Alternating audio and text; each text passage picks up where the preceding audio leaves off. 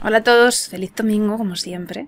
Bienvenidos una semana más a este mi canal, María Español, para aprender hoy con algunos consejos relacionados con cómo hablar español mejor. Tal vez ya sabéis un poco de gramática, ya sabéis vocabulario, pero aún así, cuando empezáis a hablar es que simplemente no sabéis cómo decirlo. Así que vamos a descubrir cómo podemos solucionar esto. Y bueno, vamos a empezar con esos consejos. Van a, van a, ser cinco macro consejos que van a incluir pequeños consejitos, pero es el mismo consejo en realidad. Para mí, el consejo más importante, más útil, es realmente tener un profesor.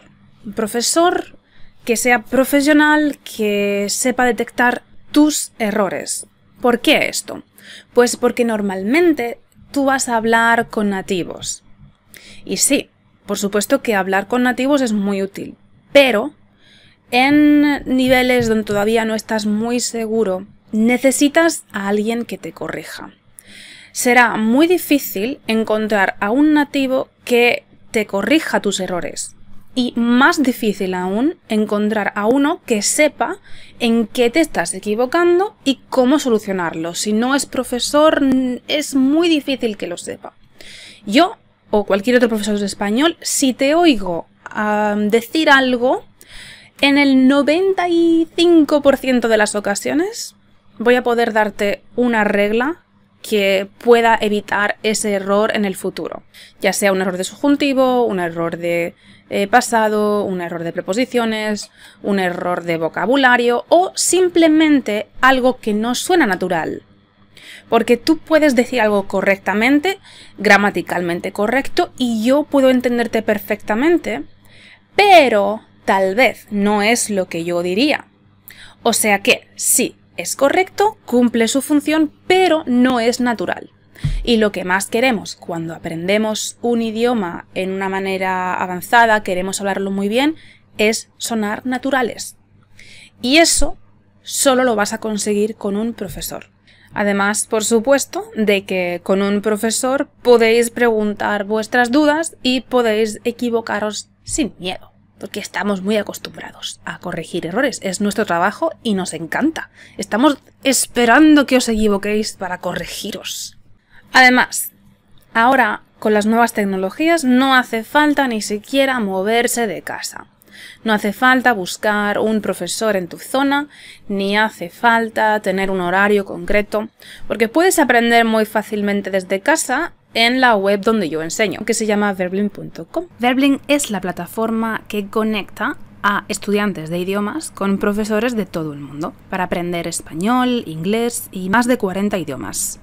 Empezó en la Universidad de Stanford y ahora se expande por todo el mundo os voy a mostrar cómo yo reservo clases con mi profesor Christopher. En mi caso, yo ya le tengo registrado en mi panel de control, pero vosotros podéis elegir a vuestro profesor en la sección de Encontrar profesor.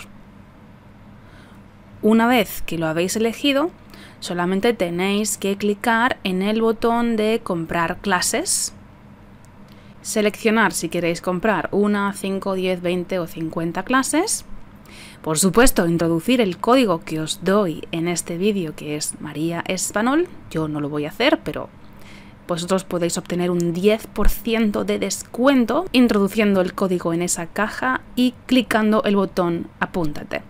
Luego seleccionáis la opción de pago, en mi caso PayPal, y clicáis en el botón de compra segura completa.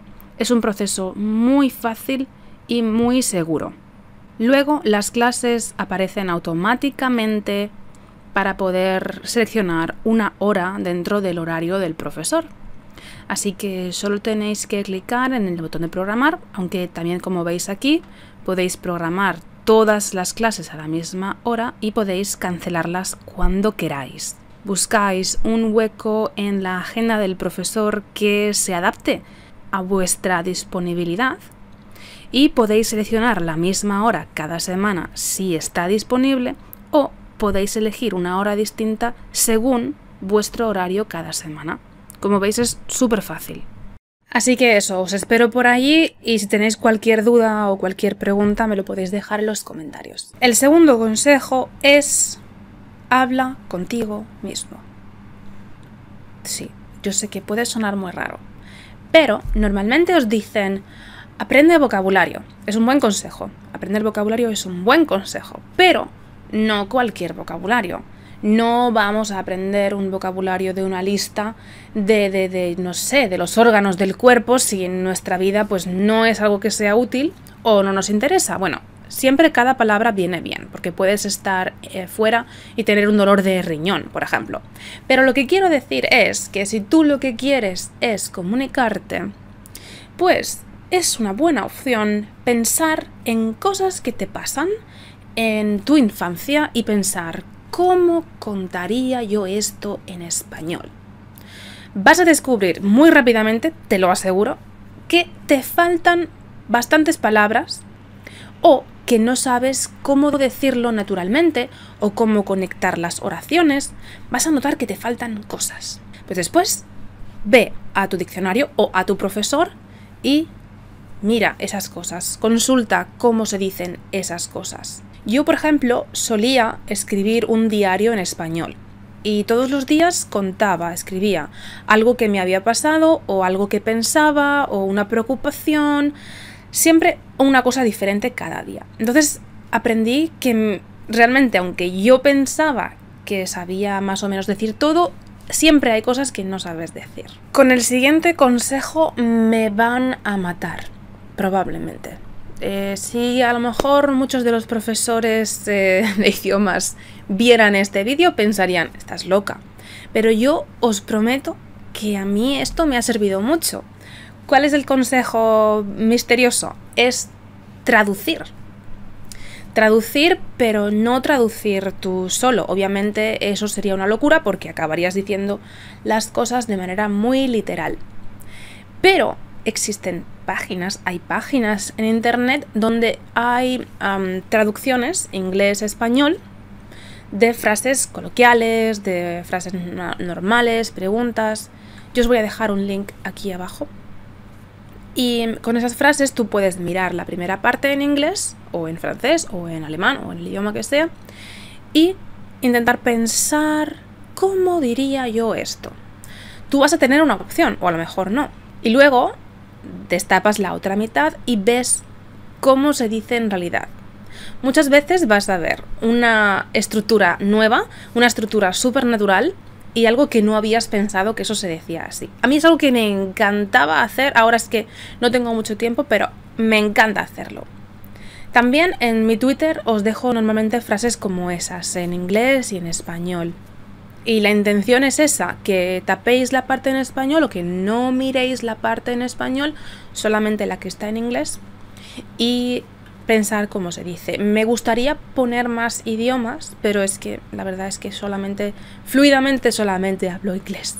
Y me gustaría hablar muchos más, pero de momento no. Ah, otra cosa que yo hacía Em, porque claro, hubo una época en la que no era tan fácil ver series en eh, otros idiomas como ahora con Netflix y eso. Entonces eh, yo a veces me bajaba series de internet y solo tenían los subtítulos en español. Los tenían integrados y solo tenían los subtítulos en español.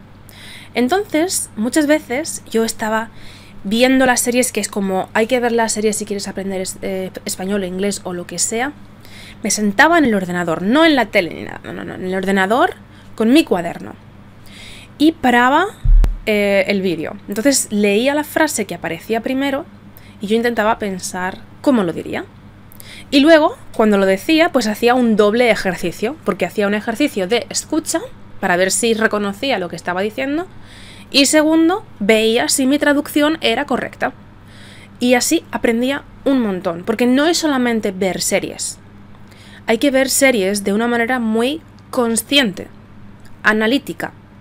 Y luego, por supuesto, escribir en nuestro cuaderno lo que hemos aprendido. Yo os prometo que la traducción para mí es lo más. Entonces estos dos consejos son todo lo que los profesores dicen que no se haga, porque dicen que no se traduzca y dicen que no se vea las series con subtítulos. Pero es que para mí fue muy útil y poco a poco pues ya no necesité ninguna de las dos cosas. No necesité traducir y no necesité... Bueno, traducir siempre necesitas. Pero no necesité ver los subtítulos de, de las series, las películas y eso. El siguiente consejo es imitar. Imitar porque a veces habláis correctamente desde el punto de vista gramatical, pero os falta naturalidad. Entonces, para conseguir esa naturalidad, podéis imitar a los hablantes nativos. Y igual que os decía antes que paraba el vídeo para mm, ver qué decía, podéis parar el vídeo para repetir la oración que él ha dicho imitando su entonación y su pronunciación. Yo siempre digo que pienso que los acentos son bonitos y siempre me gusta oír a alguien que tiene un poco de acento, pero no demasiado porque entonces puede resultar demasiado fuerte y la impresión que da es como de, que sabe menos. Y a lo mejor es una persona que habla súper bien, pero si el acento es muy fuerte, eso le resta. Y claro, el último consejo es muy importante y es, como ya os he dicho a veces, equivócate. Equivócate. Equivocarse y preguntar son dos de las cosas más útiles cuando tú aprendes un idioma. Nos da mucha vergüenza equivocarnos, bueno, sobre todo los españoles, y preguntar, porque nos sentimos ignorantes. Pero cuando nos equivocamos y preguntamos a un profesor, somos ignorantes durante dos segundos. Pero si no preguntas y no te equivocas, serás ignorante para siempre. Así que mi consejo es eso, equivócate y pregunta. Y no tengas miedo, no pasa nada. Te voy a entender, te vamos a entender. ¿Quién no se equivoca hablando un idioma? Incluso nosotros, aprendiendo nuestro propio idioma, nos equivocamos montones de veces. Lo que pasa es que teníamos a nuestras madres, profesoras, eh, primos, a todo el mundo alrededor corrigiéndonos. Y además, nuestros errores les parecían graciosísimos cuando éramos pequeños. Ahora, claro, no tenemos 24 horas alguien con quien hablar y no parecen tan graciosos nuestros errores. Pero es igual de necesario. Así que tenedlo en cuenta. Y bueno, que sepáis que la semana que viene tendremos otro vídeo, por supuesto, que espero que te suscribas y que me sigas en mis redes sociales, que te estoy esperando en Twitter, en Facebook, en Instagram y en Patreon. Como siempre tienes todas las direcciones aquí abajo, o sea, aquí puedes encontrar todo sobre mí. Hasta la semana que viene. Chao, chao.